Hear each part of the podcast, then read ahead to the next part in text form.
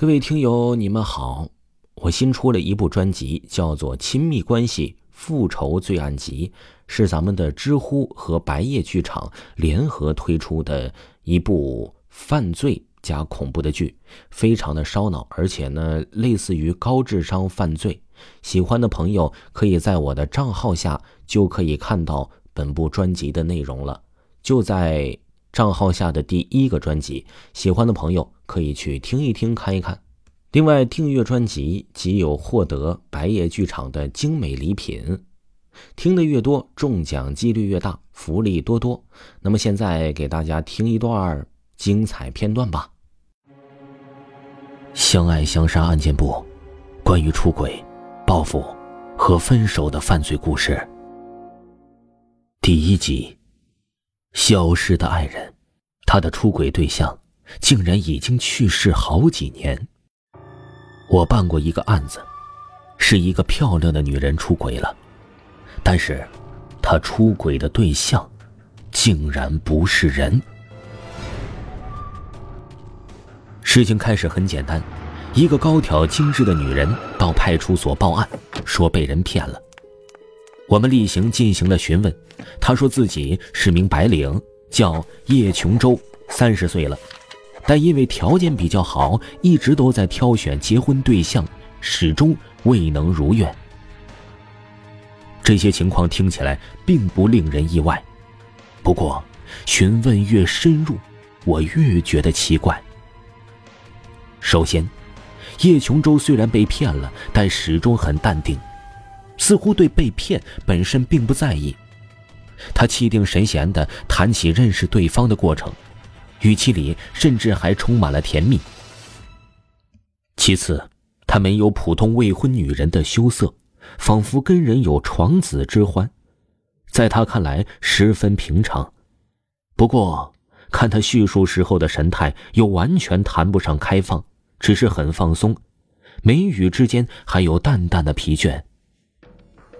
他报案的内容十分普通，一个男人以谈恋爱为名和他进行了一场狂热细腻的感情震荡，最后以创业为由卷走了他的十几万，然后消失了，太套路了。询问完了，我循例对报案人进行了登记，顺便查询了叶琼洲的个人情况，结果呢让我大吃一惊，他居然已经结婚了。户籍资料上明明白白的显示她是有丈夫的，但是两个人不是本地人。也就是说，她和配偶之外的人以谈恋爱为名发生了性关系。我不由得仔细打量起眼前的这个女人，皮肤白皙，个头高挑，一张明艳的脸庞，的确很有吸引力。不过从言行举止来看，他又不像是放浪形骸的人，于是我也就直说了，他的这种行为属于出轨，是不道德的。至于他被骗的事情，我们当然会按照诈骗给予立案，不过希望他如实提供情况，不要有什么隐瞒或者编造。听完我的话，叶琼州脸色突然变了，犹犹豫豫的要求我到一旁说话。我有些惊讶。但看到他一脸有难言之隐的样子，就带他来到了旁边的一个接待室。刚进房间，他就把门关上了，小心的看着外面，跟刚才判若两人。他似乎在害怕着什么东西。我的确结婚了，他犹豫着说。不过，我丈夫的情况有点特殊。接着，他凑近我。小声说：“我丈夫是个残疾人，躺在家里动弹不得。他因为受伤，长期卧病在床。我出来打拼很多年了，一直没回去过。虽然这和你报案没有关系，但我的建议是，你可以离婚。追求幸福生活是你的权利，但这种方式显然不道德。”我说：“他不同意呀。”叶琼洲说：“我试过了，不过我现在找的这个男人，他是知道的，而且同意我们在一起啊。”我瞪大了眼睛，办案过程中这种事情虽然算不上罕见，但是我还真是第一次碰到。以前听其他老警察说过这种匪夷所思的情况，但自己从来没有碰到过。我无话可说，毕竟这是人家的家事。今天他来报案，是因为被骗，和出轨没关系。不过我算是明白了，为什么他非要找个单独的房间说。这种事情的确不适合在人多的地方讲。但是我错了，他一定要到这个房间里来说话，原来还另有原因。叶琼州犹犹豫豫的说：“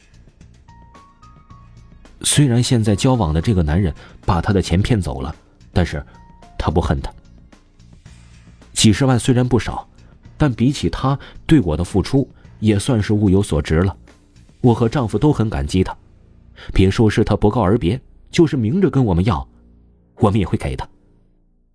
这是叶琼州的原话，这我就不明白了，那为什么要报案呢？关键是现在他不见了呀！叶琼州的神情变得很焦急。但我跟他非亲非故，更不认识他家人，想要找到他，只能来报案了。我这才听明白，感情。他是想让我们找那个男人。你怎么知道他失踪了呢？我问。我呀，已经一个月都没看到他了。叶琼州显得很焦急。也许他有事不在家，或者出差了，没跟你说呗。我说。不可能，他肯定的说。我有他的联系方式，但是最近都联系不上。而且我去他住的地方找过他了。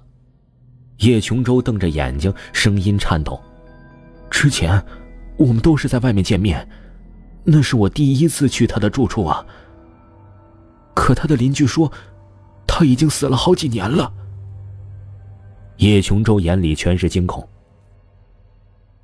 这就是我接到的第一个关于出轨的案子，就像我说的，这个漂亮女人出轨的竟然不是人。我当然不信了。作为一个坚定的无神论者，我对这种事情嗤之以鼻。等他说完，我才问：“这个男人叫什么名字？”他说出了一个名字，叫景宁，并且简单的说了说这个人的一些信息。我按照他提供的身份证号码登入系统查询了一下，确实是个死人。系统显示此人已注销，也就是说，他已经因为死亡销户了。我略微有些吃惊，指着屏幕问叶琼州：“是不是这个人？”“是他。”他肯定的点点头，目光躲闪。“我见过这张照片。”“你确定？”我看了看那张模糊的身份证照片，问：“当然了。”我就是看到这张身份证照片才找到他的住址的。他跟你交往多长时间了？我问。一年左右吧。叶琼州想都没想就答道。我听后马上算了一下，差不多一年整，差几天我心里咯噔一下。也就是说，叶琼州出轨一个死人整整一年。别忘了，邻居说几年前这个男人就已经死了。这事儿变得越来越有意思了。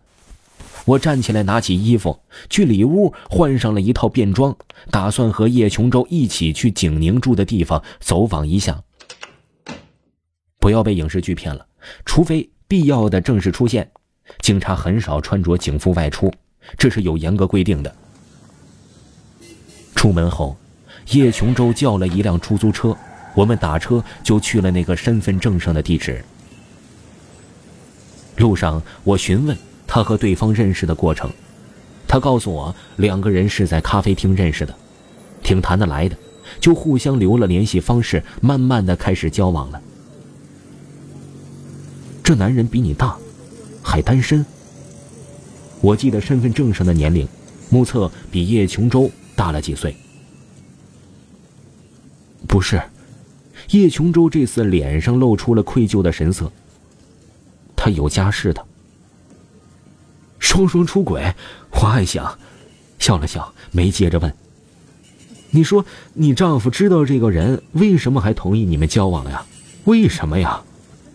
我说，我这话呢，显然引起了出租车司机的兴趣，他惊讶的小声叫了一下，接着假装咳嗽掩饰过去。叶琼州也有点不自然了，我告诉他，总得说的，能早说的还是尽量早说呗。他这才渐渐放松下来，开始讲述。叶琼州。和丈夫是做服装生意的，本来日子过得不错，后来因为一次事故，丈夫劳动力尽失，她本来自己也可以把生意支撑起来，可是丈夫卧病在床，需要人伺候，就无法兼顾了。好在家里还有些积蓄，于是叶琼州放下生意，专心照顾她。但是丈夫觉得这样始终不是办法，劝她出去工作。两人还没孩子，负担尚轻，可如果这样耗下去，就会被拖垮。刚开始她不同意，但是丈夫很坚持，于是叶琼州把她托付给公婆，一个人到附近的城市里就闯荡了。叶琼州外形身材都很出众，在老家可是出了名的美女，大城市里追她的人就更多了。但是她老实本分，洁身自好。一直不为所动。不过，一个人长期待在陌生的城市，难免孤独，尤其是情感上的孤独，让他难以排解。这个时候，景宁出现了。开始，叶琼州很警惕，始终跟他保持着距离。但是两个人很聊得来，几次聊天下来，叶琼州发现这个人温文尔雅，几次见面也没有非分想法。始终保持着一个合理的距离，这让他很心安，渐渐放松了警惕。不过，他始终对这种心理出轨心存愧疚，想了很久，还是告诉了老家的丈夫。丈夫当然不舒服了，不过言语之中也透露着无奈。丈夫现在的这个情况，叶琼州也不忍心提分手。她有几次将要说到这里。就被丈夫打断了，看得出来，丈夫很爱她，不想跟她分手。